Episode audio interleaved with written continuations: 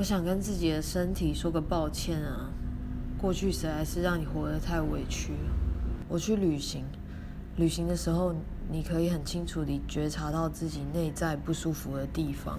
此时如果做一些伸展，你可以走得很深，而且身体能够自动去平衡，不会让你受伤。这时我突然发现，说不定。